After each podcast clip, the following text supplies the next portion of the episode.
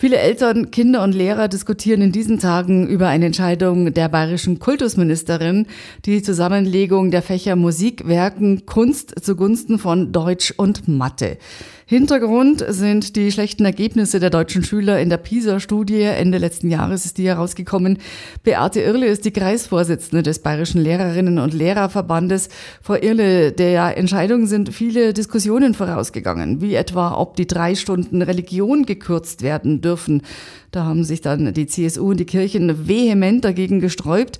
War es dann klar, dass es die kreativen Fächer trifft? Ich verstehe die Kirchen, die sagen, oh nee, bloß nicht bei Religion, weil die Werteerziehung, die ethische Haltung doch im Religionsunterricht sehr verwurzelt ist und ausgewiesen ist. Ja, dann kam Englisch in der Grundschule. Ja, Sport ist sowieso außen vor. Wenn man jammert, die Kinder werden immer unbeweglicher, dicklicher, Koordinationsgefühl lässt nach. Mhm. Und dann bleibt ja eigentlich nur noch der musische Bereich übrig. Und hier habe ich auch großes Bauchweh. Hm, kann ich mir gut vorstellen.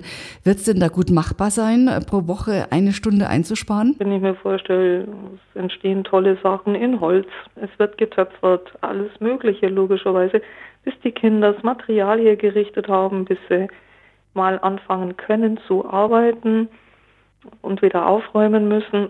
Das sind anderthalb Stunden also die zwei Schulstunden, die sind nötig. Hm.